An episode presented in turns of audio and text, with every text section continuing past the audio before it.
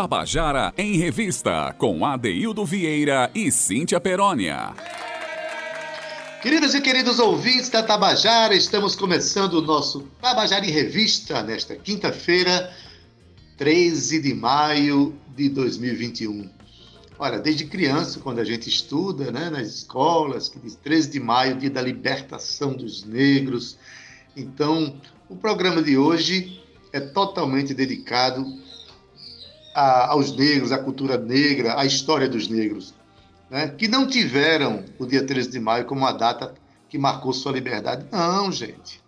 É, é bom que a gente é, comece a refletir sobre isso, o que é que nós somos hoje, o que é que o negro representa hoje na sociedade, o porquê desse preconceito tão arraigado nesse país, né? Se você, se a gente fizer uma observação que durante mais de 300 anos os negros foram é, viveram na, na, condição de escravos aqui e tu, você imagine aí, imagine você, você é negro, escravo, de repente hoje alguém assina que você não é mais escravo e amanhã você é o quê?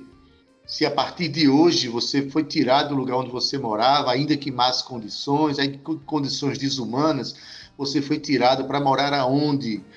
Né? De que forma? Com que dinheiro? O que estrutura, como é que você é visto um dia depois de você não ser mais escravo, depois de 300 anos de estigmatização da presença do negro no Brasil. O negro que chegou ao Brasil e foi tratado como um não gente, porque a condição da escravatura é uma condição de não gente, de encarar o ser humano como se fosse um mero objeto de trabalho, uma ferramenta de trabalho. Então, dia 14 de maio de 1888, o negro estava livre para ocupar o quê? As periferias, para sofrer o preconceito da sociedade, para ser considerado um pária nos centros urbanos e nos lugares diversos. Os negros não, não foram para o centro da cidade, não foram para os lugares abastados, não. Foram para as periferias, onde começaram a surgir as favelas que hoje temos aí. Por isso, essa população negra então está morando, mora mais em, em lugares periféricos. E toda a conquista que o negro teve até hoje foi fruto de sua luta, de sua força, de sua garra. Né? E o legado que nos deixou foi entender a vida como luta, mas também festa. A gente aprendeu a ter festa com os negros. E o programa de hoje está dedicado né, à cultura negra, dedicado a esses negros. Né? E, e é uma, uma forma da gente se posicionar contra o preconceito que vem assolando o nosso país ainda. Aquele preconceito que às vezes a pessoa diz: ah, fulano é tão. É muito meu amigo, ele é tão, tão bom que é um preto que tem uma alma branca. Até hoje se diz isso. É aquele preconceito da pessoa ter um amigo, mas que no fundo não gostaria que ele casasse com sua filha. Né? É aquela, aquela situação de encarar o preto sempre de uma forma velada de uma forma diferente. Enfim, o nosso programa hoje é um programa de afirmação da cultura negra no Brasil. E é com muita alegria que eu faço esse programa. Hoje, inclusive, vamos fazer uma homenagem à cultura popular. Vai ter a presença de, de, de, negros contando a sua história, da história de suas canções. E para abrir o nosso programa, claro, já, já chego falando tudo isso. Tudo isso é para dar uma boa tarde para você que está nos ouvindo. Boa tarde para Zé Fernandes, boa tarde para Calnilma Romana Ramalho, boa tarde para Cíntia Perônia, que ainda não está podendo fazer o programa com a gente, porque está doentinha, está se recuperando. Em breve estará conosco para trazer o seu quinhão de alegria e de fé para o nosso programa. Mas eu sempre que falo dessa questão negra, que emociona muito, eu toco uma canção aqui no nosso programa, que é um dos maiores compositores da história do Brasil, um negro extraordinário que tem uma canção chamada Raça. Estou falando de Milton Nascimento. Vamos ouvir essa canção?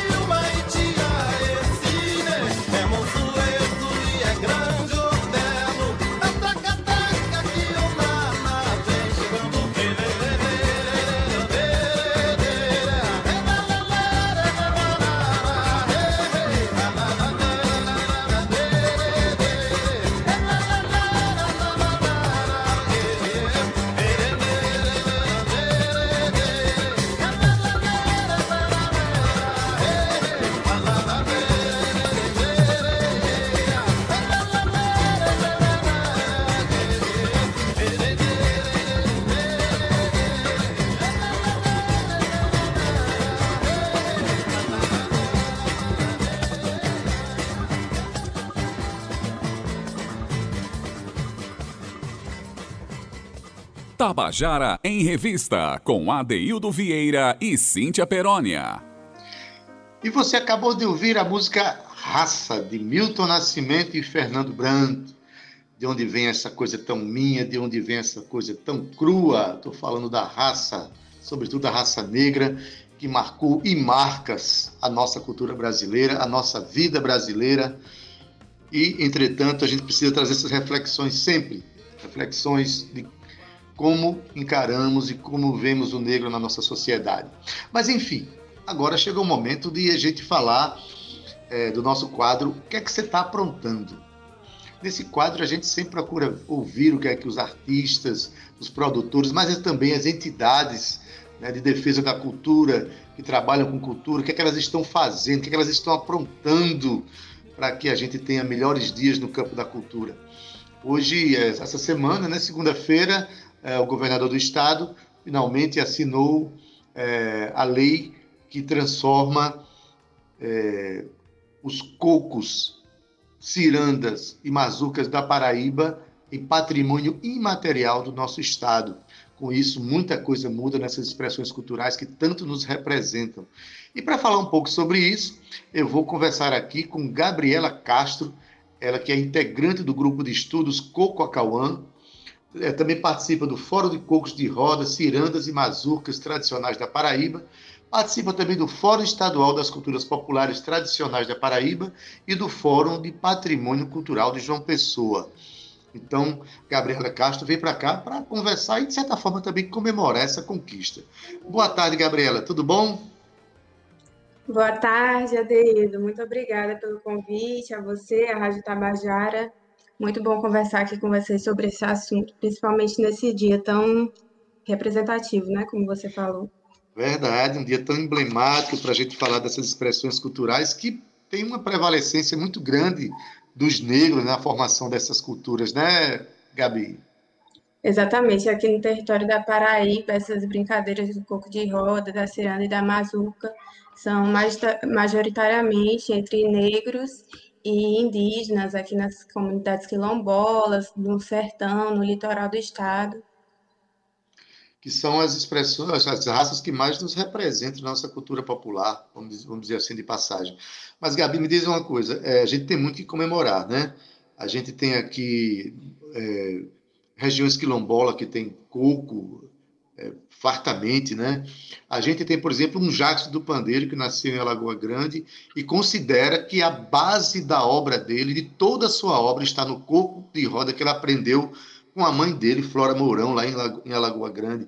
A gente tem as cirandas e tantos cirandeiros e cirandeiras e tem uma mazurca no estado. Então, como é que foi o processo da gente chegar até aí, da gente chegar no reconhecimento como cultura imaterial do Estado? Então, essas culturas já vêm resistindo há muito tempo aqui na Paraíba, né?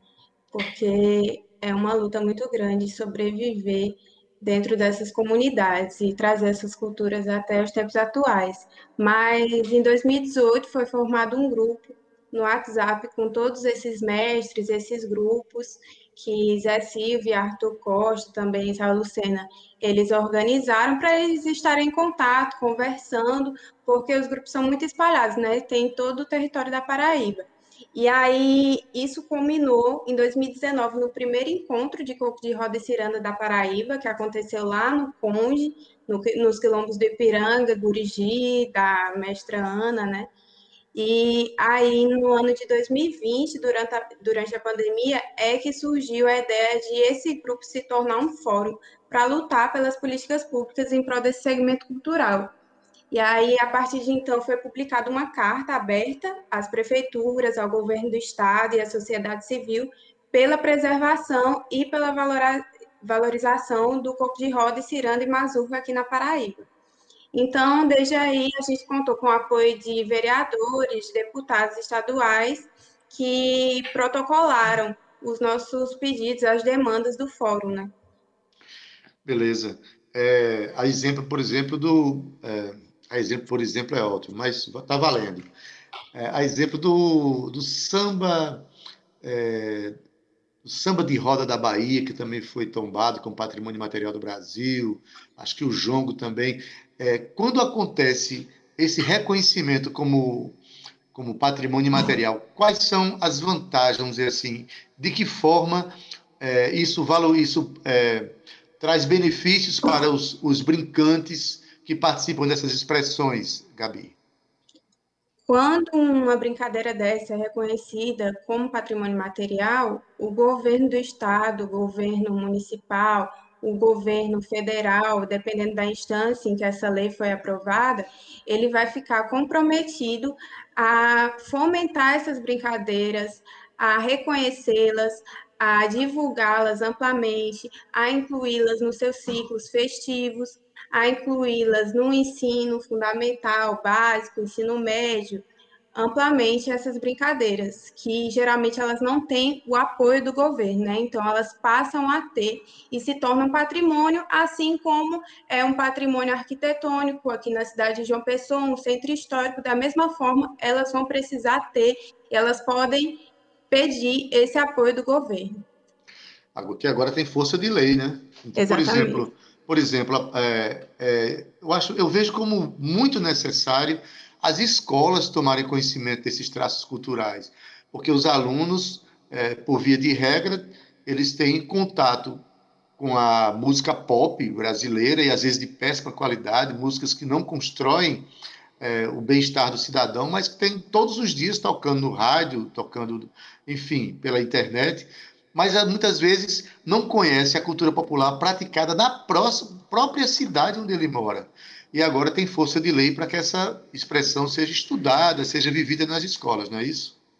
Exatamente. A gente mapeou por volta de 58 grupos ou mestres e mestras aqui no estado da Paraíba ativos ou inativos, mas a maioria está ativa, está brincando, e a população, não só as crianças, a juventude, mas a maioria não conhece, não reconhece isso como uma identidade paraibana, como isso constrói a Paraíba. Então, é muito importante essa ampla divulgação que vem acontecendo através da luta desses mestres e grupos, que é importante dizer, isso é uma luta distante, que vem dentro dos quilombos, que vem dentro das comunidades indígenas, nas regiões periféricas urbanas aqui do estado da Paraíba e que agora finalmente tem reconhecimento através de lei. A nosso ouvinte, eu quero explicar e esclarecer que eu estou conversando com Gabriela Castro, né, ela que faz parte do, do grupo de estudos com o Cacauã, e que é muito jovem. Eu estava vendo ela agora aqui pela, com a imagem, está tá falando pelo raio, as pessoas são privadas de ver a imagem. Gabi é muito jovem, assim como Zé Silva e tantos outros ativistas culturais ligados também à Universidade Federal da Paraíba, que tem os estudos de etnomusicologia, o que me deixa muito feliz saber que jovens né, assim como Gabriela Castro, com quem estou falando, estão interessados nessas expressões culturais. Mas, Gabi, eu separei aqui, quem está falando de ciranda, está falando de mazuca, eu separei aqui um trechinho da, de, de um trechinho de Penha Cirandeira, só para que as pessoas possam entender a grandeza de expressão dessas pessoas, para ouvir um pouco da voz de Penha Cirandeira e o batuque que ela mesma faz no seu na, no, no, bombo que ela bate lá, no, no, no surdo que ela bate, para entender um pouquinho. Eu fiz uma edição, vamos ouvir? Maravilha, vamos ouvir. Derradeiro, coco, liro roxo, eu me vou além. Estrela da que no céu mais brilha, a noite é fria, eu me vou também.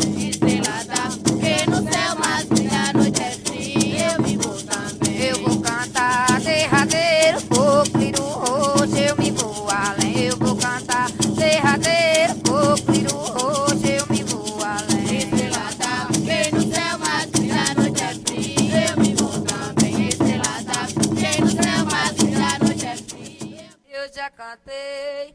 Derradeiro coco, liro ro, se eu me vou além, estrela d'ave, que no céu mais brilha, a noite é fria, eu me vou também. Pois é, essa daí é Penha Cirandeira, para a gente ter noção da voz dessa mulher, da força dessa mulher negra, trabalhadora, que quando pega esse surdo que vocês estão ouvindo bater aí, é ela mesma quem bate, ela mesma quem canta, com a força ancestral que ela traz no coração dela, que traz na alma, que traz nas veias. Então, essa expressão da qual Penha Cirandeira faz parte está sendo protegida agora, mais protegida, já que tinham grupo, grupos de pessoas avulsas que protegiam, que ajudavam, agora é força de lei. Me diz uma coisa, é, é, eu particularmente fico emocionado quando eu vejo é, Penha cantar, entendeu? Mas é, existe um dia também dedicado agora aos cirandeiros, a, aos brincantes. Que dia é esse, Gabi? Exatamente. Também foi aprovado, além do reconhecimento como patrimônio material, o Dia Municipal e o Dia Estadual do Coco de Roda e da Ciranda e da Mazuca, que é o dia 26 de julho. Essa data foi escolhida pelas próprias comunidades, porque é o dia de Nossa Senhora Santana, e dentro do ciclo junino, que essas brincadeiras também participam, festa junina é muito representativa para não só para Paraíba, mas para o Nordeste, né? A Nossa Senhora Santana é uma das santas católicas mais importantes, e aí faz parte dessa brincadeira das comemorações, os cocos cantam sobre ela, então essa data foi escolhida como o dia de se comemorar essas brincadeiras, junto com Nossa Senhora Santana. Pronto, a gente tem mais um motivo agora para dançar ciranda, coco e mazuca nessa data. Que, aliás, é, a Paraíba é, comemora o dia de Santana, se eu não me engano, eu acho que é na último sábado do mês de julho, que onde você passar em alguma casa que tiver uma fogueira acesa nesse dia, no último sábado de julho, é porque a pessoa está comemorando é, comemorando essa santa, que é Santa Ana, né? Então agora, dia 26 de julho, está consagrado esse dia. Mas me diz uma coisa, Gabi, é, a gente conhece muito, já ouviu muito falar de ciranda, já ouviu muito falar de, de, de, coco, que é muito mais comum. Você falou que são 58 grupos cadastrados entre cocos e cirandas na Paraíba, né, em várias cidades, em vários lugares. Agora, mazurca. Quem, praticamente ninguém ouve falar em mazurca aqui. Onde é que tem mazurca na Paraíba? Diz aí, Gabi. Nós encontramos uma mazurca em Monteiro, e mazurca, ela foi aprovada junto com os cocos e cirandas porque ela é como se fosse uma prima irmã, uma parente desse, dessas manifestações culturais. Ela tem muitas características parecidas, é brincada mais ou menos no mesmo período, os cantos são parecidos, e aí a diferença, que é pelo menos aqui na Paraíba, se usa muito tradicionalmente o bombo, a caixa e o canto no coco de roda e na ciranda. Só que na mazurca aí vai acrescentar também o elemento do pandeiro, que em outros estados é muito forte no coco ciranda. Aqui não. E aí na mazurca vai ter também esse elemento, mas aí acrescenta as palmas, acrescenta a dança, as pisadas no chão. Então tem elementos muito, pare... muito parecidos e por isso ela foi reconhecida junto com os cocos e cirandas. É uma brincadeira muito rica, recomendo o pessoal reconhecer conhecer. Inclusive, a gente tem algumas nas nossas redes sociais, a gente divulga vídeos raros, gravações lá no canal do YouTube Cultura Paraibana, na página Foguetes Paraibanos também, imagens e vídeos dessas brincadeiras, que às vezes o pessoal ainda não viu, né? Essa mazuca que vocês encontraram foi a única mazuca encontrada no estado? Exatamente, a única até agora que a gente encontrou. Talvez aí com é. essa divulgação apareçam mais, né? Que sempre é assim. É, tomara, né? Tomara que apareça mais. É, essa em Monteiro, o nome da Mazuca é Santa Catarina, é isso? Comunidade Santa Catarina? Isso, é Mazuca da, do assentamento de Santa do Catarina. assentamento, Santa Catarina e Monteiro. Lá por ali onde morava Zabé da Loca, não é isso? Isso, exatamente. Bom, mas eu também separei um trechinho de mazurca, um trechinho só para as pessoas. Você falou aí que das características sonoras da mazurca, né? Então vamos, vamos ouvir um pouquinho.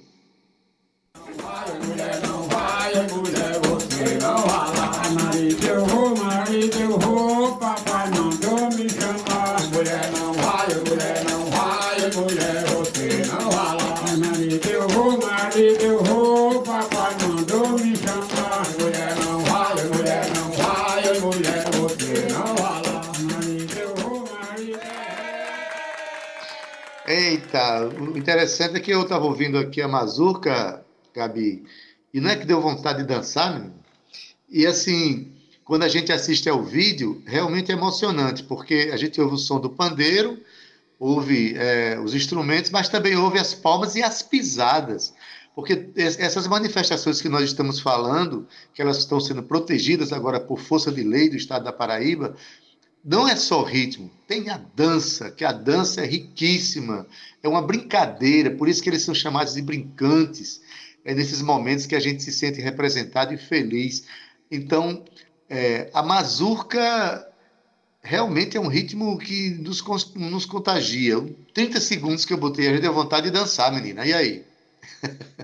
É, e lá em, perto de Campina Grande, no sítio de Queimadas, tem também o samba de roda, samba de uhum. coco, do mestre Zé Suca, que também ele é um coco de roda, só que ele é único como a mazurca. Ele traz elementos, por exemplo, do cavalo marinho de Pernambuco, porque ele está ali no limite, né, entre Pernambuco e Paraíba. Então ele também pega essas influências e a dança é, mistura alguns elementos também de capoeira, rasteira, mergulhão, é um coco de mergulhão que eles chamam, um elemento do cavalo marinho. É lindo também. Recomendo conhecerem.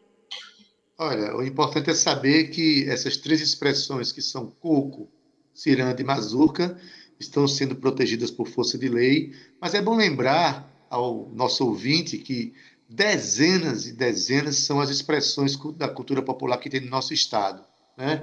E que a gente precisa aguçar o olhar para essas expressões. Em João Pessoa, por exemplo, há muita expressão da cultura popular e, e quando você entra pelo interior, desde as bandas cabaçais, né, a, o, o, congos, enfim, há uma série de expressões que nós precisamos voltar ao nosso olhar. É o que nos representa mais, é justamente a cultura popular, porque tem a ver com as nossas próprias raízes, né? Gabi, eu queria que você desse um, um recado para a gente né, e dissesse onde é que a gente pode realmente encontrar essas, essas informações para pesquisar, para quando a gente for dançar um dia já ir sabendo de mais coisas? Olha, a gente que participa do grupo de estudos Coca-Cola tem duas extensões na UFPB. Uma é do LAPER, inclusive está acontecendo nesse momento um ciclo de oficinas de percussão paraibana para quem quiser aprender a tocar os instrumentos. Já teve com o mestre Tonhô lá da aldeia São Francisco, com a mestra Ana do Coco Novo Quilombo, e a próxima vai ser com a mestra Penha Cirandeira, que vocês acabaram de ouvir. E também tem o Saberes em Roda, que a gente também faz ciclos de lives. Mas para conseguir essas informações, imagens, link para se inscrever, vídeos, CDs, vocês encontram tudo no nosso Instagram, arroba Cocacauã, tem um link lá na bio, e aí vocês vão entrar no nosso canal no YouTube, página de Facebook, tudo. Olha, então, antes de encerrar, você tocou num assunto importante. Existem umas oficinas que estão sendo, sendo feitas online, né, pelo LAPER, o Laboratório de Percussão da UFPB, e a próxima oficina já vai ser com Penha Cirandeira, que eu acabei de tocar agora um trechinho dela, né? É, quando é que vai ser a próxima oficina, Gabi? Isso, a próxima oficina vai ser sábado, dia 23 de maio. Ótimo, significa dizer que daqui para lá a gente vai ter outra conversa, viu, Gabi, para falar dessa, dessa oficina aqui no nosso Tabajara em Revista, porque a gente reconhece a importância da cultura popular. Olha, a gente agradece muito a tua presença. Tá? Parabéns aí por, por essa luta, é uma luta extremamente importante, especialmente nesse momento em que é, há uma compreensão enviesada sobre o que é globalizado, né? Todo mundo acha que globalizado é, é, enfim, a gente precisa valorizar mesmo o nosso quintal, as nossas raízes, entender quem nós somos, né? Se queres ser universal, canta a tua aldeia, né? Já dizia Leon Tolstói. Querida, muito obrigado. Sucesso aí nas empreitadas, nas pesquisas e nas danças e cantorias, tá bom? Obrigada, Deilda. Agradeço mais uma vez todo mundo que ouviu, o pessoal da Rádio Tabajara. Obrigada. Beleza. Pois bem, vocês ouvintes do Tabajara em Revista perceberam, né, como eu particularmente fico bem emocionado quando ouço essas expressões culturais porque, como eu falei, são as que mais nos representam, representam nossos desejos de festa. A cultura popular ela vem justamente essa necessidade do ser humano de querer ser feliz a partir de tudo que ele vive, a partir da natureza onde ele mora, do lugar onde ele mora, do jeito de se relacionar, do seu jeito de amar, de viver, enfim. Essa é a cultura popular que nós precisamos defender. E no segundo quadro, como no segundo bloco, como sempre, a gente gosta de contar histórias, histórias de canções. E hoje, como eu falei, quero homenagear os negros compositores, os personagens negros da Paraíba que fazem, fizeram e fazem a nossa história ser uma história digna. É, hoje a primeira, a primeira, o primeiro quadro contando a canção. Quem vai contar a canção sou eu mesmo. Sou eu mesmo que resolvi contar a história de uma canção, né? A partir de um personagem que eu considero importante para minha formação de cidadão, para minha consciência negra, a minha formação como ativista cultural, como uma pessoa mergulhada na vida, nos desejos de felicidade. Eu estou falando de, é, do nosso querido João Balula, um personagem extremamente importante para a nossa história cultural, que partiu para o mundo dos azuis em 21 de fevereiro de 2008. João Balula era um lutador pelas questões da igualdade racial, foi membro da Federação Paraibana de Teatro Amador, onde era também um ativista cultural, praticante e defensor das religiões de matrizes africanas, era defensor da cultura popular no nosso estado, membro da Escola de Samba Malandros do Morro, onde chegou a, chegou a ser vice-presidente. Mas tudo isso, todas essas lutas, todos esses envolvimentos, João Balula sempre fez com muita graça, sempre fez com muito charme, sempre fez com muita dança, com muito sorriso e com muito afeto. Então nunca é tarde para a gente lembrar essas pessoas. E eu digo mais: a canção que eu vou apresentar agora é uma canção que eu fiz para compor o meu disco África de Mim.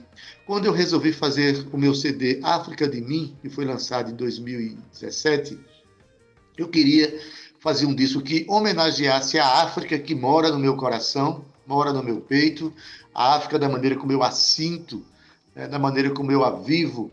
E eu queria um patrono para esse disco, alguém que representasse toda a lógica, todo o conceito desse disco que eu estava fazendo em homenagem à África. E a pessoa que me veio à cabeça foi justamente João Balula, né, é, de quem eu tenho muita saudade. Então, nunca acho demais homenagear as pessoas que nos ofereceram a vida de luz. Então, com vocês a canção João Balula, de Adaildo Vieira. Vamos ouvir.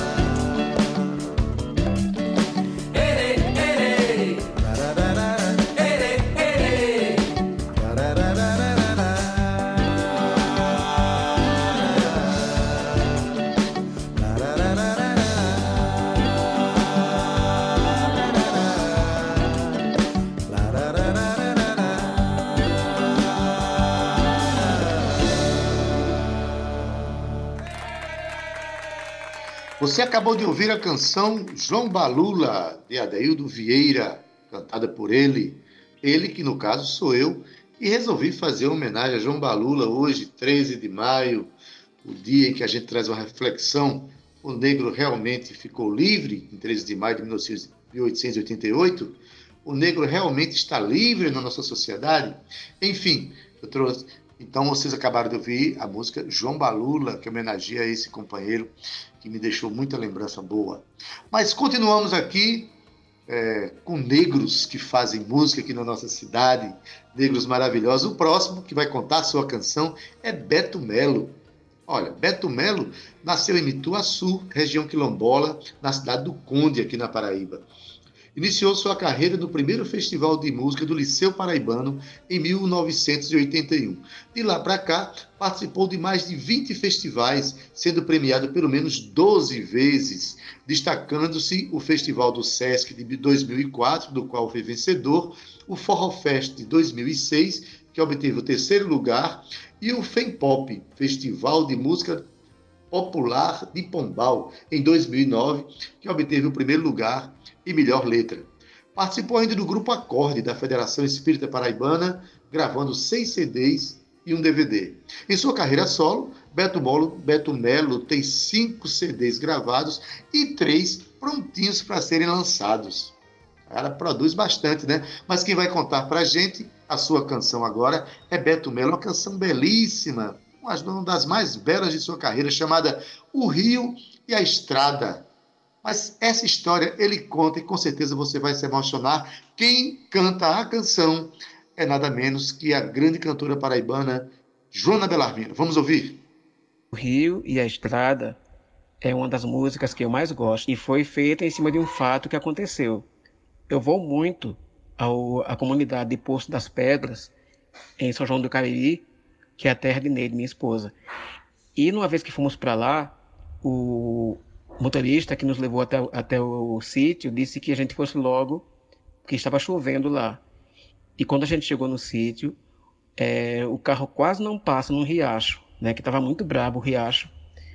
E o rio a gente teve que atravessar é, a pé, né? E eu fiquei assim admirado porque passei pelo rio muitas vezes no verão e o rio não tinha água, parecia uma estrada. E de repente, quando chove para valer, mesmo quando tem aqueles invernos pesados, não só o rio, o rio enche, como também os riachos que a gente nem sabe que existe aparecem. E quando, quando a enchente mesmo, não dá para atravessar o rio, tem que ser de, com câmara de água, com canoa, já que lá ainda não tem pista, a passagem molhada. E aí eu, eu fiquei imaginando essa questão da dualidade, né? Porque quando o inverno é pesado, o rio, além de encher, toma conta da estrada. E a estrada vira rio. E no verão, o rio vira estrada, onde passa povo, passa automóvel e boiada. Eu me, me sinto muito contente por ter composto essa música, que eu considero uma das principais da minha carreira. E também porque ela é interpretada por Joana Bellarmino, que também é uma das cantoras da minha vida e a cantou de forma magistral. Então, com vocês, o rio e a estrada.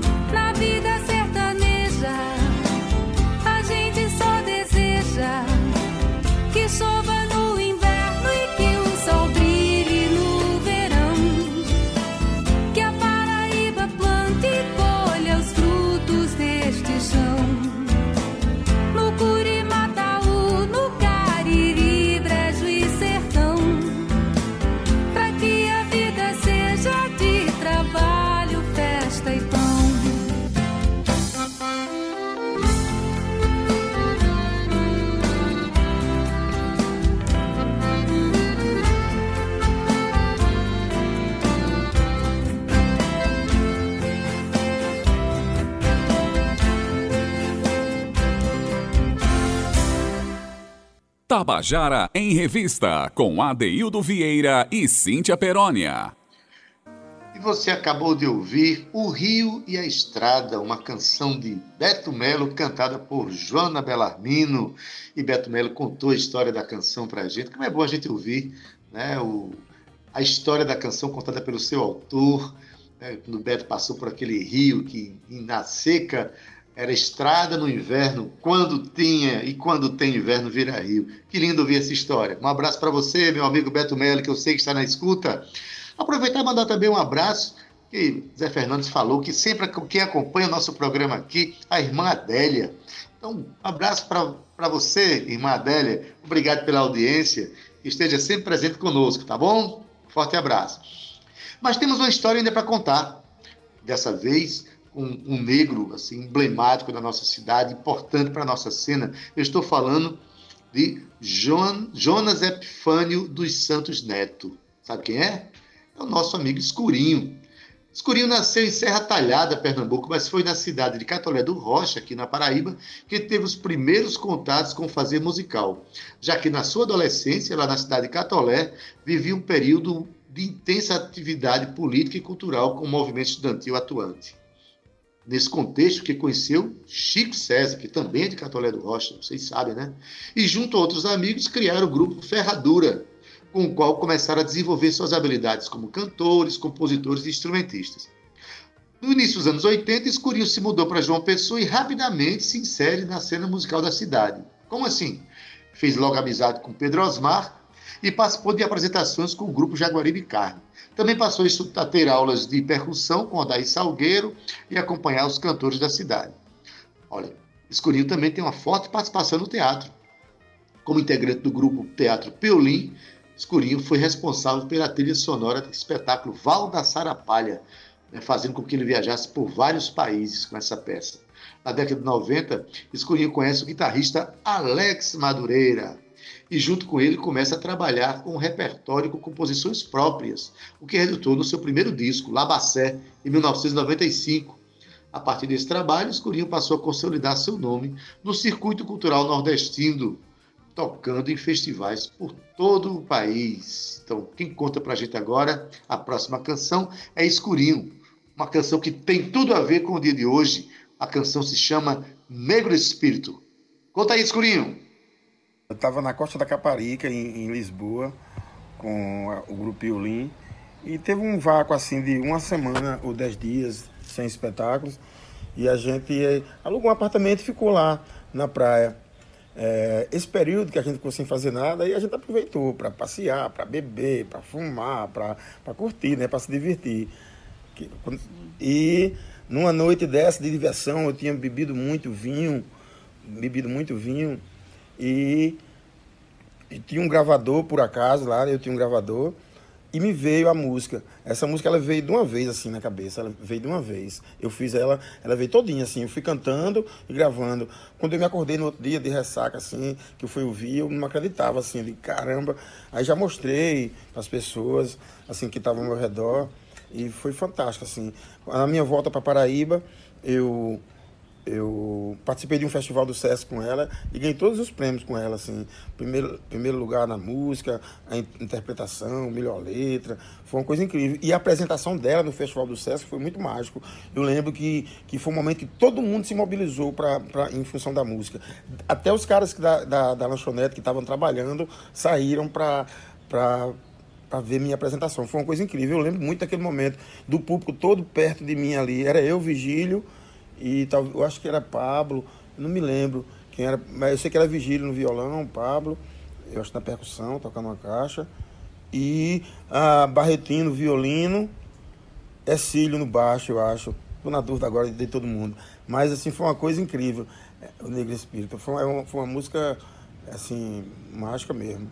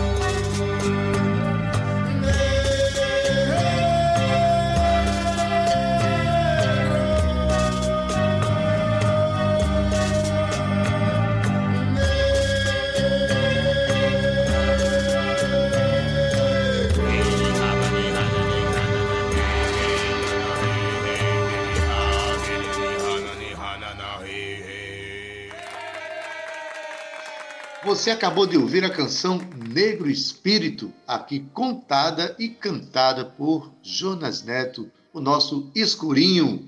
Uma canção emblemática, ganhadora de festivais, mas que traz à tona uma discussão importantíssima sobre a nossa negritude. Olha, quero mandar um abraço aqui para Alex Santos, que está ouvindo o nosso programa. Alex, que é cineasta, e disse que se emocionou quando ouviu a música de João Balula, que João Balula participou de um filme que Alex produziu chamado Guará Obira. Enfim, né, João Balula, que teve uma participação tão intensa na nossa cultura, passou também pelo cinema e pelas mãos do nosso querido Alex Santos, a quem eu agradeço pela audiência, tá? Gente, a gente está concluindo o nosso programa. Daqui a pouco a gente vai ter a nossa música bônus, mas a gente agradece demais pela participação sua, que é ouvinte, né, trazendo as suas energias para nós. Nós sentimos aqui a energia do ouvinte, hein? Olha, na técnica, nosso querido Zé Fernandes, edição de áudio Igor Dunes, redes sociais Cal Newman e Romana Ramalho, na produção, nossa, minha querida Cíntia Perônia, gerente de radiodifusão Berlim Carvalho, direção da Rádio Tabajara de Albiés Fernandes, presidente da empresa paraibana de comunicação, na NH6, a EPC. Você vai ficar agora com a transmissão do, de futebol do jogo Souza e 13, aqui na, tanto na FM como na AM. A FM um pouquinho mais tarde, mas vai ter futebol de tarde aqui na Tabajara. E para terminar o nosso programa, a gente vai homenagear mais um negro da Paraíba, um negro emblemático, um negro que fez história no Brasil, chamado Jackson do Pandeiro. Mas a música vai, a homenagem vai através da música Forró do Jackson, a composição de Arimatea Piauí, cantada por Roberto Salles. E com essa a gente se despede com um abraço negro para você, dizendo que amanhã a gente se encontra às 14 horas. Até lá! Tchau, viu? Tchau.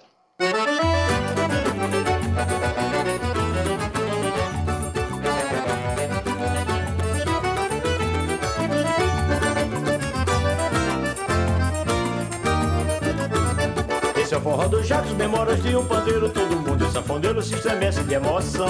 Cantando coco e o forró pro mundo inteiro Foi estrela no estrangeiro, acho do nosso sertão. Cantando coco e o forró pro mundo inteiro Foi estrela no estrangeiro, acho do nosso sertão.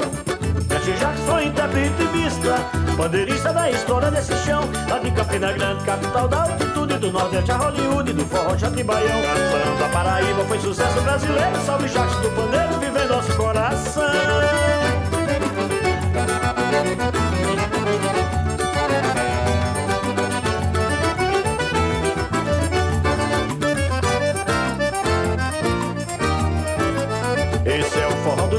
memórias de um pandeiro Todo mundo e sanfoneiro se estremece de emoção. Cantando o coco e o forró pro mundo inteiro Foi estrela no estrangeiro, acho do nosso sertão.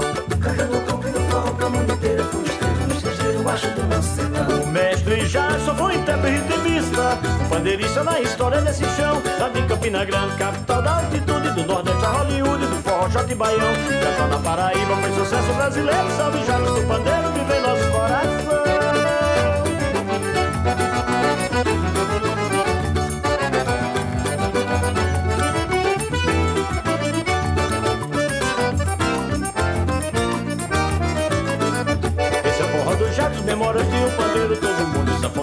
estremece de emoção. Cantando coco e o forró pro mundo inteiro Foi estrela no estrangeiro, acho do nosso sertão. Cantando coco e o forró pro mundo inteiro Foi estrela no estrangeiro, acho do nosso sertão. Jacques foi intérprete mista Bandeirista da história desse chão. Lá de Campina Grande, capital da altitude Do Nordeste a Hollywood, do forró Jatibaião Cantando a Paraíba, foi sucesso brasileiro Salve Jacques do Pandeiro, vive em nosso coração